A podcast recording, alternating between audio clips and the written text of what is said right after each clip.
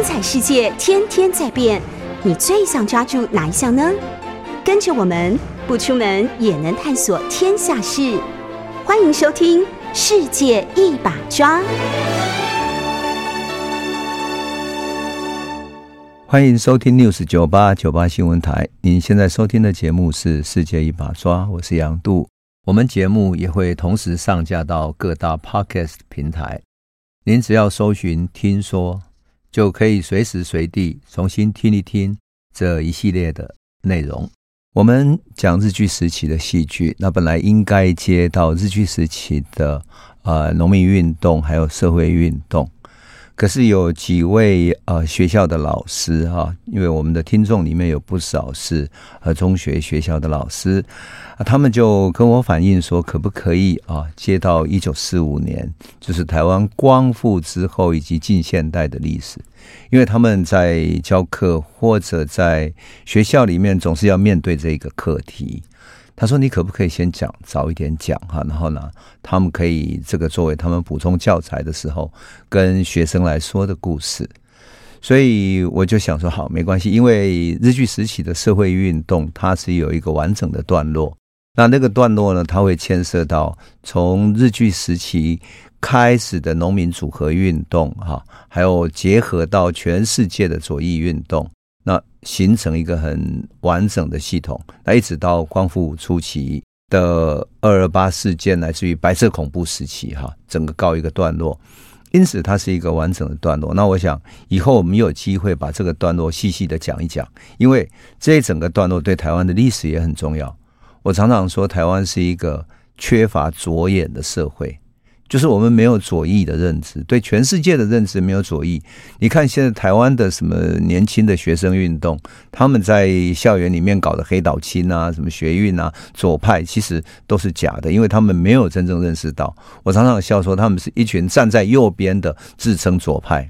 啊，其实全部都是站在右边的，所以我想以后我们有机会好好来讲这一段，来补这个课。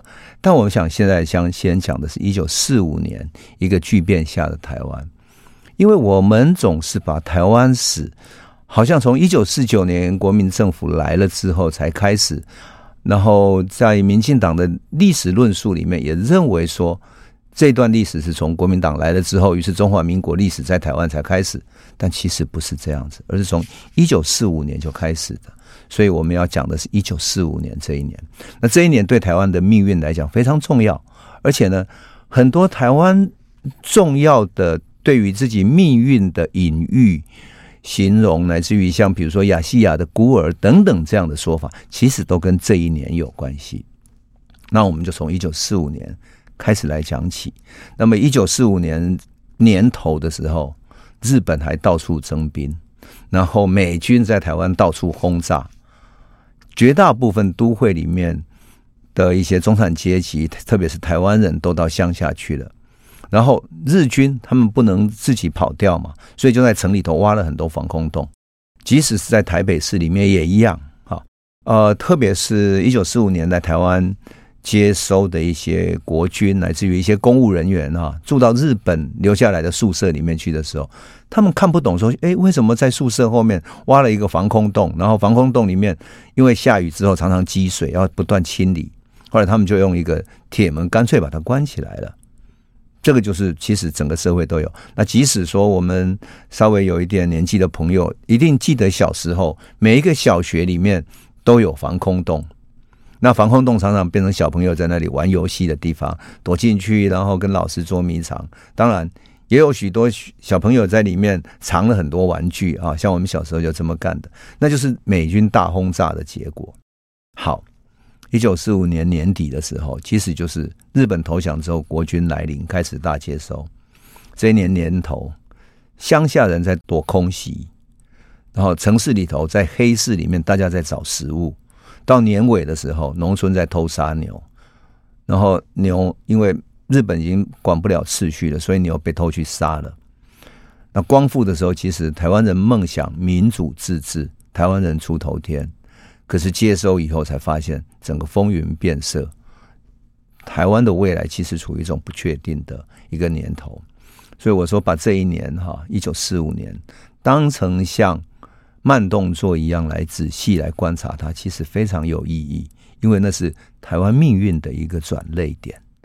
我们把那个转捩点像慢动作一样去凝视那个年代里面许许多多人的生命容颜，你会看到忧伤、欢欣，乃至于悲屈的、去巴结的种种的容颜。所以我觉得很有意思。我们先讲一九四五年一月三号的早晨，台南盐分地带文艺营有一个作家哈，后来很有名，他叫吴新荣，他留下了不少的日记。一月三号，他在日记里面写着。今天早晨八点，收音机广播全岛空袭。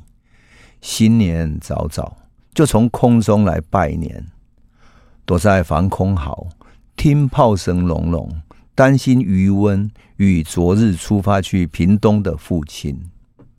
看来今年又要生活于空袭之下，无人非活过这一年不可。一月三号，他就这么讲。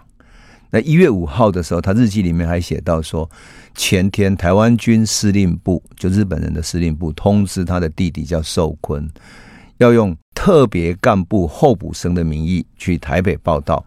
那么一月五号就要出发了。结果那天早晨，他带着他回到家乡去，然后去跟祖先灵位献香告别。吴新荣告诉寿坤跟他两个弟弟说，这个庭前有三棵相思树。象征我们三兄弟，无论如何，我们一定要活下来哈，守住这个家业。即使未来生死不可卜，但是活下来的人一定要好好守住这个家业。你就可以想见，一九四五年对台湾人来讲是多么艰难的一年。那么日本人也没有好受，日本东京被大轰炸，许多地方被轰炸，所以日本其实已经进入一个非常艰难的时刻。甚至于日本的日本兵已经不够用了，所以开始征少年兵。而且日本为了建设那些军工厂或者海军的兵工厂啊等等，他们就特别从台湾找了少年兵到日本去去服兵役。你就可以想见那是多么艰难的一年。日本已经打到没有人可以打了。那么当时的台湾新报为了鼓舞这种大家去当兵啊，因为日本没有兵了，所以他就说。伴随着征兵制的实施，距离送出第一批现役兵的日子越来越接近了。然后，所有的那些勇往直前的前奏曲在各地奏出，然后报纸上写着：“我们征来的兵要通过荣誉之门，为帝国去作战了。”其实这一年，日本发动太平洋战争已经到了末端了，大量死伤在战场的人已经没有办法再补充了。所以，连台湾人本来只能充当军夫的，这个时候也都跟变成跟日本人平起平坐，变成日本兵里面的正规军人。所以这一年的时候，七月的时候，一九四五年七月的时候，居然出现这样的一个消息，在当时的日文版的《台湾新报》上面，他写什么呢？他说：“铁路乘车券的非法交易，如果你用铁路啊，就去买黄牛票等等的，你被抓到的话，要用。”利敌就是有利于敌人的罪名，要做出处罚。你可以想见哈，即使那时候因为很多地方都被轰炸了，所以铁路运输非常不正常。那么，为了在有限的运输里面买到票，那么很多人就买黄牛票。因此，当时的报纸说，你就不许再买黄牛票，买到的话用利敌有利于敌人的罪名被处罚了。这真的是战争已经打到最后阶段了。其实不只是黄牛票，还有包括了白米、肉品、蔬菜等等，都作为是一种暂时的物质被管制了。所以黑市上面大家在买卖的就这一些。日本的殖民政府呢？他说什么？他说赌上皇国的盛衰，也要取缔黑市的交易。他讲到这样的这么严重的地步，你就可以想见这件事情是多么严重。换言之，很多人在黑市交易，而日本已经到了战败的最后关头了。而这一年的夏天呢，台湾人在怎么过的？我们都知道有一位谢雪红哈，我们都很熟悉的谢雪红，就是台共的这一位谢雪红。我们上次讲过他的故事。那么谢雪红跟杨克煌哈，两个是在台共里面互相认识的，两个人后来恋爱了。那么，一九三一年，谢雪红因为台共的名义啊，那么被日本逮捕入狱，判了十二年的徒刑。而他的情人杨克煌啊，就是恋爱的情人，比谢雪红还年轻哈。然后跟谢雪红恋爱的，那么杨克煌呢，关了三年。他两个人私底下曾经有过婚约，就是约定未来要结婚哈。被逮捕的时候说：“我们共同忍耐吧，以后来结婚。”但是日本政府的逮捕之后，两个两个人就双双入狱了哈。所有农民运动、文化运动，大概领导者都入狱了。那么杨克煌三年之后先出狱，他的家庭。是一个大家族，全部的人强迫他说：“你一定要赶快去结婚，好好过着正常的家庭生活，不要再搞社会运动，不要再搞台共了。”因为家庭的关系，他受不了这个压力。事实上，杨克煌是一个比较像读书人，比较个性比较温和，比较软弱；而谢雪红是比较强势，比较能够从事社会运动、去呐喊、去带头的一个领导者。所以，两个个性其实是互补的。可是这个比较温和的、柔软的、软弱的杨克煌听了家里的话，就跟一位叫黄秀雀的女士结婚了。而且在谢雪红出狱之前，他们已经生了三个小孩。可等到谢雪红出狱以后，杨克煌还是回头跟谢雪红在一起。虽然他们两个没有结婚，可是他们一起开店做生意。等到一九四五年大轰炸的时候，他们两个就躲到哪里？躲到台中的乡下，叫头汴坑的地方。那杨克煌也是顾家的人，他考虑到他的太太跟三个小孩没有办法在台中市生活，所以就把他们接到头汴坑，跟谢雪红在一起，一起照顾他们的生活。那么他们日子过得非常辛苦，他们只能够在头汴坑的乡下种龙眼、种香蕉。勉强有一点点收入，可是这些收入根本无法维生，所以到了一九四五年六月的时候，就是战争已到末期了哈。杨克煌在头汴坑的简易保险局才找到一个工作，一个小小的职员，一个月薪水三十块钱，三十块钱其实当时啊只够买一点点黑市的稻米。那么这一年的春天，杨克煌他们看见了一架美军的飞机哈。很难得，居然被日本人打下来了。一般来讲，因为用高射炮射上去，它的命中率是很低的啊。那么飞机上有个跳伞逃难的美军的飞行员，跳下来之后，听说他跑到台中的头汴坑那一带的山区里面躲起来了。日本的军警出动了几千个人，大举搜索，可是一无所获。头汴坑的老百姓。反而都知道这个飞行员的行踪。他曾经去到一个农民的家里比手画脚，然后用英文也讲不通嘛，然后最后讨到一点年糕去吃。他又跑到另外一户那里去要了一点食物。那当地的保正啊、甲长、壮丁等等，其实都被动员起来，被日本动员起来。可是大家故意视而不见，然后不去协助他们。直到十多天以后，这个飞行员因为在山区里面煮东西，煮着煮煮着就冒出烟来了，被日本警察用望远镜看到了，终于抓到了。可是有趣的是，这个时候美国的军机也来散发传单，传单上面写着什么？写着《开罗宣言》。当然，《开罗宣言》里面是丘吉尔所主要讲的嘛，大家也不认识。坦白讲，台湾老百姓不认识丘吉尔、罗斯福，知识分子之外，他们不知道的。可他们都知道，日本只要一战败，台湾就要归还中国了。而飞机洒下来的那些纸张，哈，它的纸质竟然比日本一般印的画报的纸都好，所以老百姓就传说，日本大概被美国打败的败亡时间已经不远了，哈，只是时间长短而已。那么当时日本的报纸上还写什么？哎，他倒是写出了《开罗宣言》，他写出《开罗宣言》说。宣言里面这样写着哈，规定的说，日本政府啊，日本的是欺骗及错误领导日本人民，使其妄欲征服世界者之威权及势力，必须永久剔除。然后盖无人坚持，非将负责之穷兵黩武主义驱出世界，则和平安全及正义之新秩序是不可能。开罗宣言是这样来定位日本天皇的。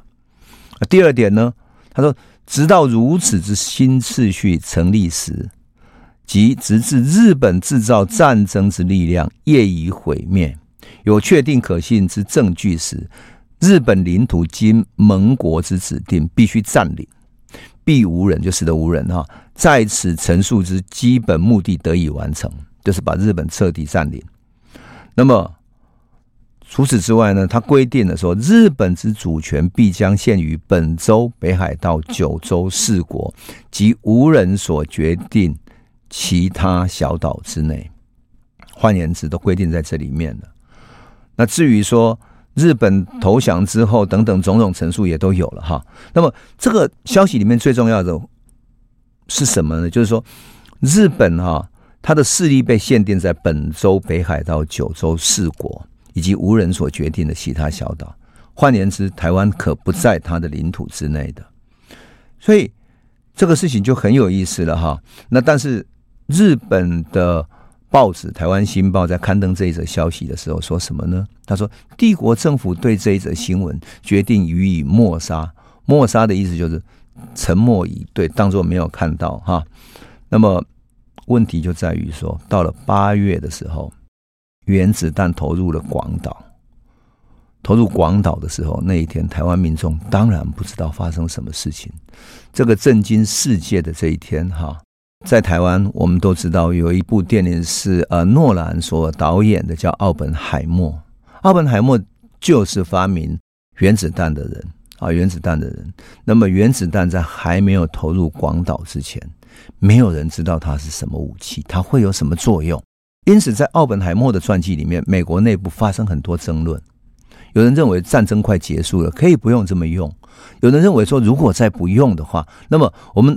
耗费那么多的人力这样来做的这个原子弹就未免可惜了。我们不知道它到底是一个什么样的结果。我们发明的一个超级武器，可是他不知道它怎么样，因此想要主张，就是说他们极力主张把它投在日本的城市里面。没有人想到这个原子弹可以在瞬间摧毁一座城市，而这座城市就是广岛，就是广岛。后来当然。啊、有人拍过《广岛之恋》，但是那已经是后来的事情了哈。但是就在投入广岛这一天，台湾都还没有人知道。台湾报纸上只刊登一些简单的消息，说啊，台湾的米粮不足，然后鼓励农民要大家多种米粮等等的。然后我们为了战争做支援，就是这样的一种鼓舞。可是到了八月九号的时候，台湾新报就刊了一则新闻。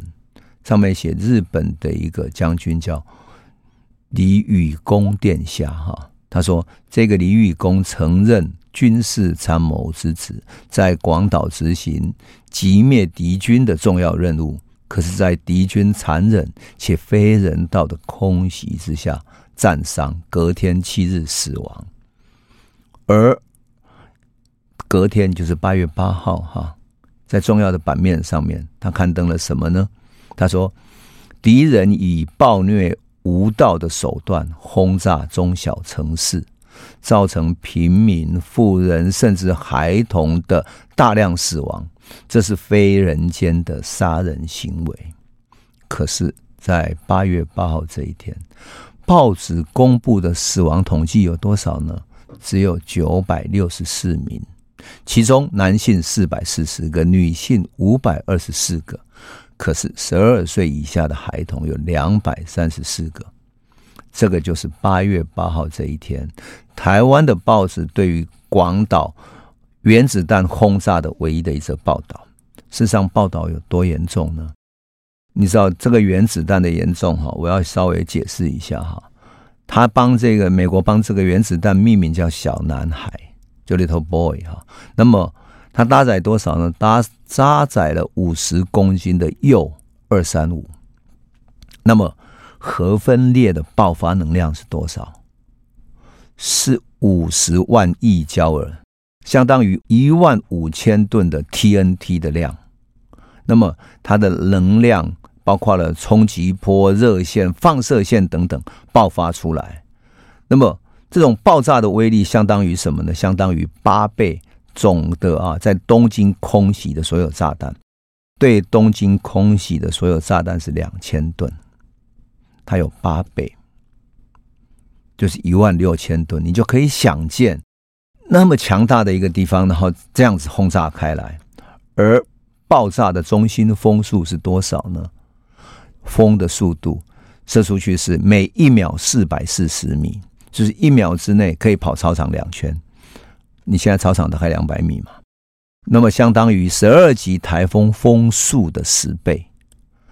超音速的风跟冲击波一旦向外扩散，杀一下这样子，这种巨大的风力把所有的建筑物全部破坏殆尽。所以在死亡的人里面，其实有非常悲惨的是，因为很多玻璃、很多门被。炸开来，被风急速吹了之后，人就被炸在里面，被那个玻璃或者轰炸而破掉的那些东西，整个一扫而过。那么，爆心的风压，就爆炸中心的风压达到三百五十万帕斯卡啊。那么，相当于什么呢？相当于在一个平方米，一个平方米就是一公尺见方哈，它的地方施施加多少压力呢？施加三百五十吨的重物。你就可以想见它有多可怕。那么，就算是在半径啊，不要说中心的地方，在半径一公里之内，哈，它的风的压力啊，也达到一百万的帕斯卡。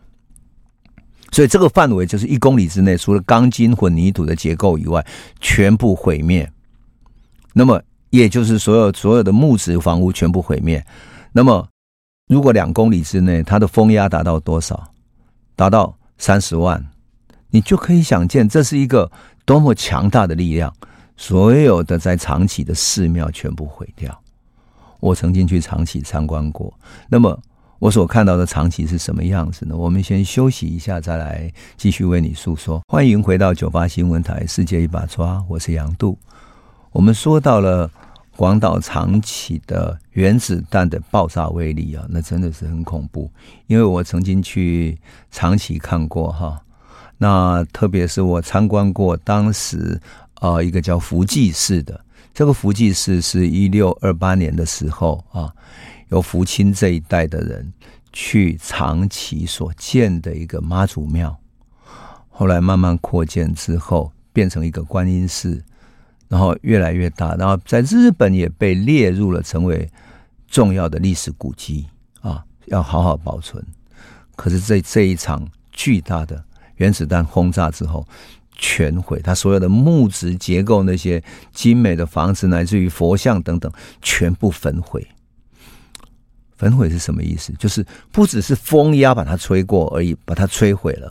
重要的是，核子弹里面的光以及它的热度，那种热线的温度呢，彻底把它烧焦了。那么，这种热度到达什么程度呢？按照历史记载，哈，说热线的总能量大概二十二兆的焦耳，那么就是大概五点三兆的卡路里，五点三兆。我们讲卡路里，讲说一个人可以运动多少卡路里啊？好，这是五点三兆的卡路里。那么热线其实就是红外线，在爆炸三秒之内全部大量放出来，所以热线的能量所及的范围啊，每个地方大概都被它烧焦了，相当于什么呢？按照后来的记载说，地面受到的能量相当于受普通太阳照射的一千倍，而爆炸中心的温度是多少？是三千度到四千度，而爆炸的核心附近的房屋啊、瓦片等等的热度太高了，立刻起泡，而木质房屋呢，全部着火点燃，自己马上就烧起来了。所以广岛城内的各种建筑物没有一个幸免。当然，我刚刚讲的那些庙宇也没有一个幸免。我记得有一部电影，哈，呃，是日本一个很有名的导演拍的，就讲长崎母亲。这个母亲的小孩呢，去读医学院。那么那天早晨跟妈妈感情很好，慢慢告别，然后去读的时候，结果一爆炸之后，他整个人瞬间烧焦，成为焦炭。所以，他的母亲以及当时许多死掉的人，你根本无法去辨认。我自己曾经去参观过长崎的核爆纪念馆啊，那个纪念馆所留下的照片，你简直是惨不忍睹。换言之，全世界现在当然对于可能，特别是俄乌战争可能使用核子弹哈，还在讨论啊。然后，但是我想讲的时候，如果一旦原子弹搬出来的话，那么这个世界恐怕离毁灭都不远了。因为那个瞬间哈，每一个人在那个三四千度的瞬间，全部烧成焦炭。我看到的那个照片里面。其实已经你看不到遗体，而是一个一个卷曲在地上的，然后像焦炭一样的，就就就粘着在地上的一撮焦炭这样，非常之可怜。而那个是人，原来是人啊！所以你你就想见原子弹是这么的残酷。那么这样的一个情况呢，也当然产生了蕈状云。我们现在看原子弹爆炸都有一个蕈状云嘛，对不对？那云里面其实含有大量的放射性的各种灰尘。那灰尘里面碰到云中的水汽嘛，然后形成一种黑雨，然后啪哗哗轻轻的降下来的时候，降落在广岛这一带的这个雨呢，具有高度的放射性，在空中凝结的高度的放射性，所以有人如果被滴到的话，很迅速被感染，不只是皮肤出问题，乃至于他自己也感染了。有一部电影就曾经描写过一个女性，然后跟着她的亲戚，因为淋到黑雨之后开始逃亡，结果。逃亡了出来之后，过不久他就因为黑雨的这种核污染而死掉了。很多人后来估计哈，说在广岛大概有七万人因为核爆的热辐射跟冲击波立即上升，还有当时的广岛市长也立即上升，七万人。所以当时的台湾的报纸所刊登的九百多个人死亡，其实是没有计算清楚的。那么，整个过程到了一九四五年年底估算哈，因为烧伤、辐射还有其他疾病死亡的哈，有九万人到十四万人之间。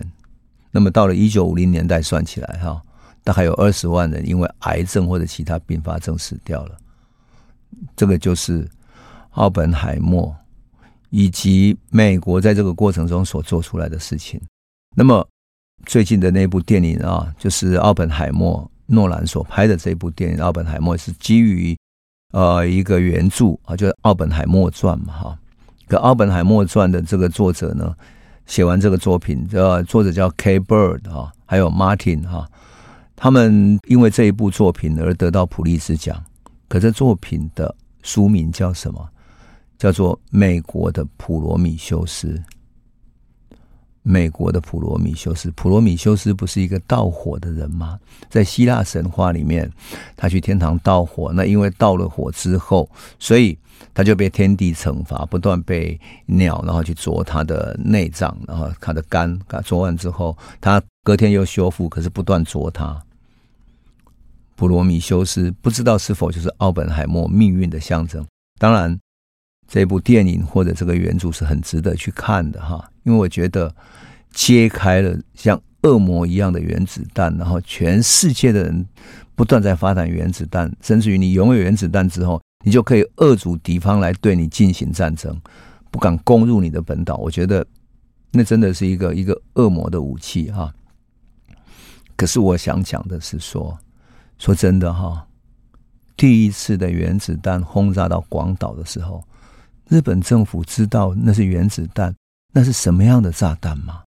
日本不知道，因为是在美国发展，所以他在八月六号没有刊登任何消息。可是到了八月八号才刊登，可刊登出来的是说，因为敌人哈，特别是说美国，因为战争打到后来看不到什么希望，所以就用了暴虐的无人道的手段来轰炸日本的小城市，也就是广岛。造成大量的死亡，然后对文化产生了严重的破坏，很多古迹就烧毁了。可是八月九号，美军又对长崎轰炸了，那么这致命的一击来讲，就是真的是非常之严重了哈。可是呢，我要讲的是，即使到这个时候，我就说哈，日本的那些军国主义者还是居然有这样的能耐。在报纸上发布消息说，如果有一天你碰到这个新型炸弹的时候，你要怎么处置呢？他们报纸上这样写的，在台湾的报纸等于是告诉台湾人，你如果碰到的话，你要怎么办？他说：“哎，你很难想象。”他说：“敌人在过于焦虑的情况底下，使用了非人道且极度残虐的新型炸弹。但是只要有正确的因应措施，这不是一件可怕的事。几个因应措施，然后第一个绝对不可以裸体，因为当然就立刻燃烧。第二个，热风即使透过玻璃，也有会有很强的影响力。”可能会因为玻璃碎片而受伤，因此窗户玻璃最好能贴上一层一层厚厚的纸或者板子。第三个，敌机在黄昏的时候会攻击，要特别注意。第四个，因为奇袭的伤害很大，还有炸弹威力发挥的时间也很短，所以要有充分的练习，要披上头巾，只要有像躲避。等等的充足对应措施，就不是一件值得害怕的事情。第五个，关于最初爆炸时的热风啊，一定要找个能遮蔽的地方去躲避。有遮蔽盖子的防空洞是特别有效的。这当然是说真的，我看到他写的夯不隆咚十几条的对应措施，哈，十三条的对应措施，我看了真的是很想掉眼泪。你可以想见吗？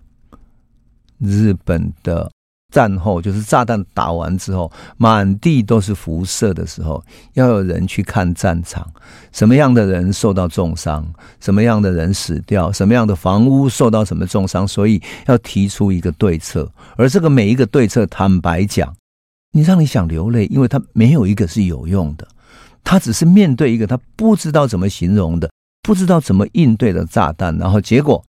他只是提出这种最简单的方式啊，他看到穿白色衣服可能没有那么重伤，而黑色的容易吸收热会着火，所以提出这个，我都可以想见啊，日本的这些军部的人、科学家，乃至于医生等等的。去到那个爆炸的现场去检验这些尸体，谁是重要燃烧的最严重的？什么地方是炸成非常惨烈的？那多少人是被倒塌的房屋压死的，被火烧死的等等？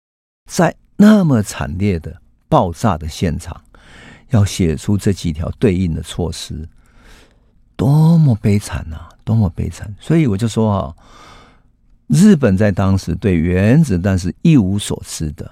对于辐射，以及对于后来我们现在说可以毁灭地球几百次的核子弹的力量，其实当时都完全不知道。而这个不知道的日本政府，在一九四五年却写写出了十几条的对策。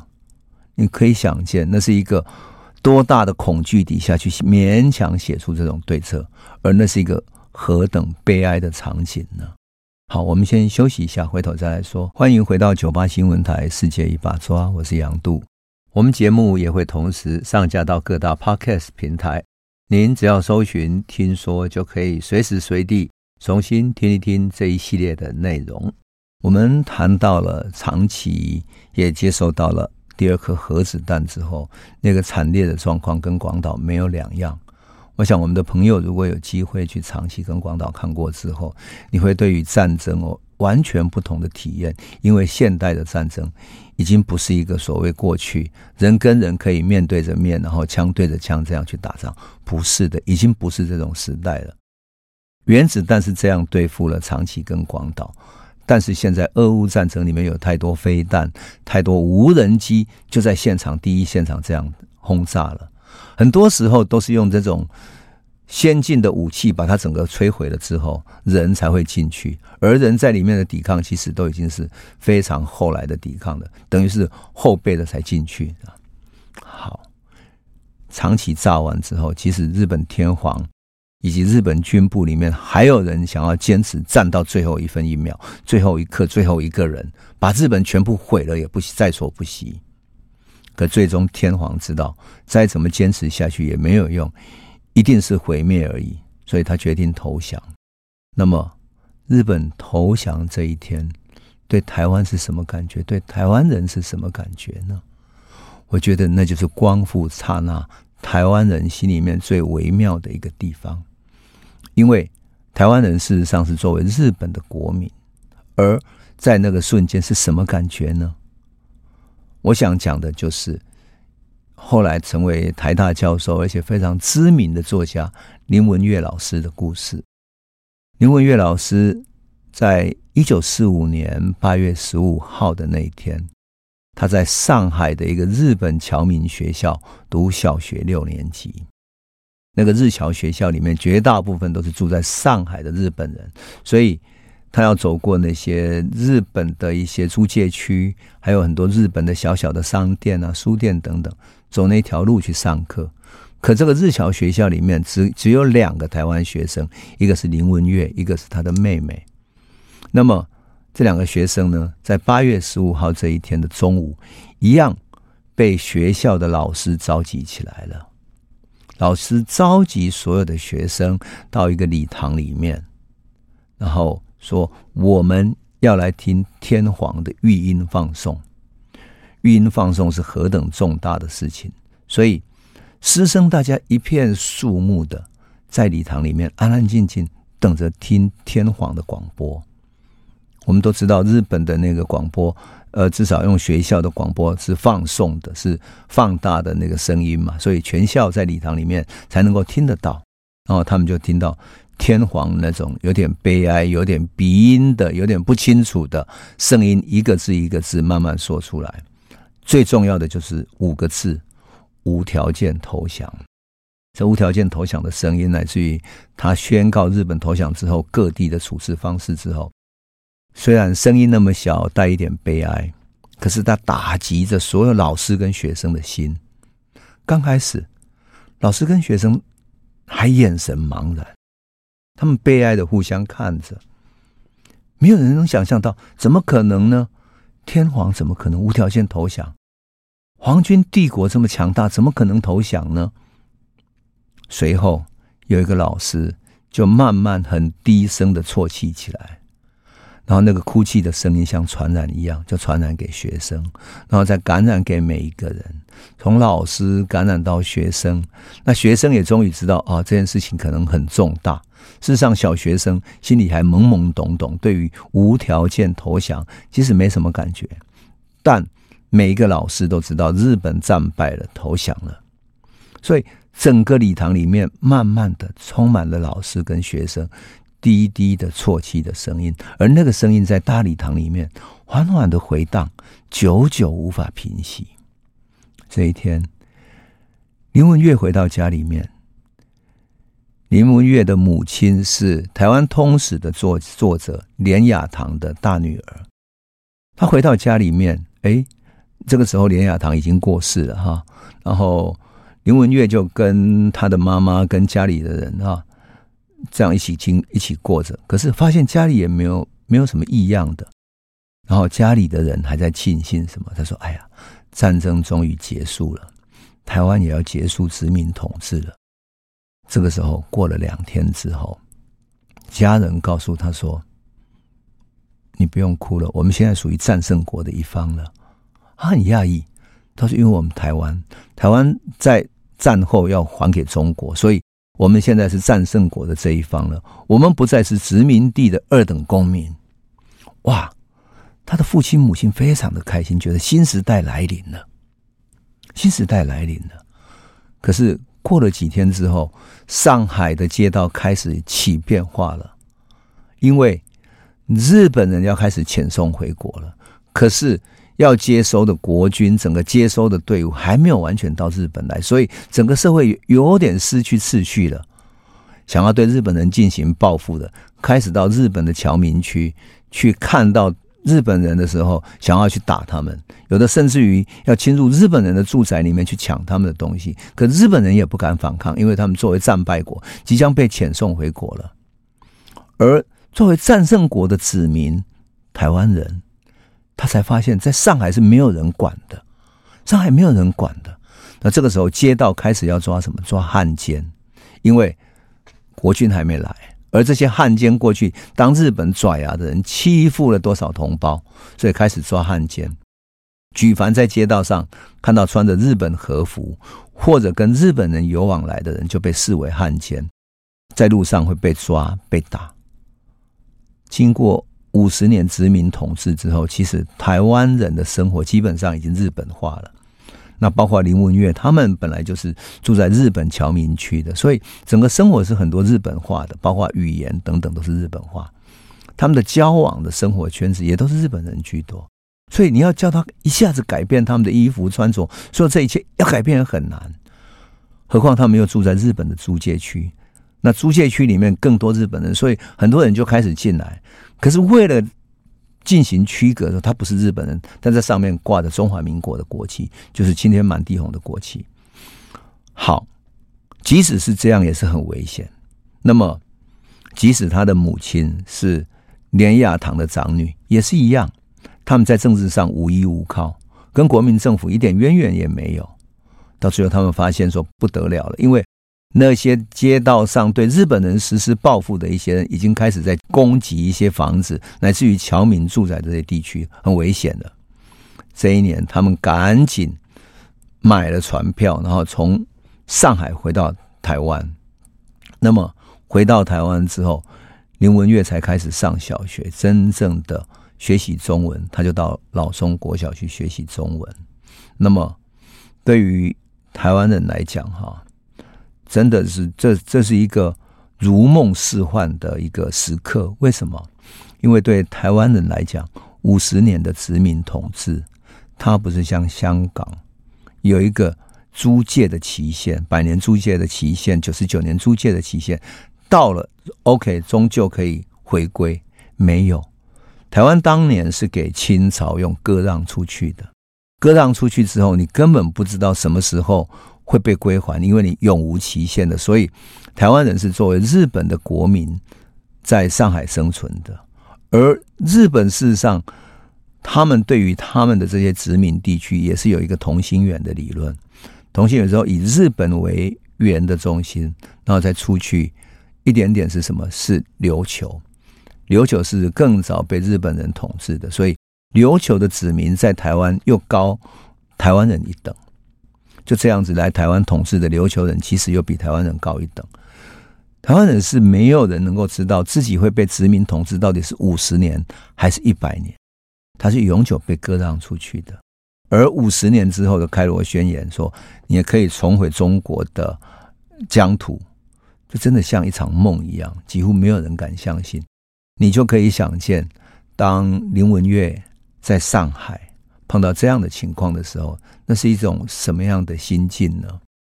所以我就说哈，这样的故事其实不仅仅是在林文月身上发生，包括了我的三叔公、六叔公等等，他们都有他们各自的故事。什么故事呢？我的六叔公是在南洋打仗的，而我的三叔公是在上海一样当通译，可是他也一样，就没有人管了，很多的流落在上海的台湾人。没有人管，然后他们只好像难民一样的自己找钱。而这个时候，在上海的医生叫李应章，也就是一个农民运动的领袖。因为日本人在通缉他，他赶紧跑走了。最后到上海开了个医院，还好他在上海筹划了一点钱，然后呢，帮助这些流落在上海的台湾籍的日本兵。你就可以想见的，嗯。吴浊流的小说里面写到了亚细亚的孤儿，其实这种心境就是很典型的，在战争之后，他发现日本人可以自己回去，日本政府会管他们，会跟中国政府接洽怎么回去，而中国政府这边来接收了，而只有台湾这边的人跟着日本出去被应征出去了，结果到最后战争结束的时候，没有人理他们，所以。会写成亚细亚的孤儿，就是从这一个时刻开始。因此，我们对于台湾内在的某一种情感，包括了亚细亚的孤儿，或者台湾内在里面充满了被遗弃的孤儿的感觉，我相信是可以有更深刻的同情的理解的。那么，在台湾光复之后，还发生了哪一些故事呢？也就是林文月只是在上海所发生的，可是，在台湾的本土有哪些故事呢？我们等到下一集再来为你诉说。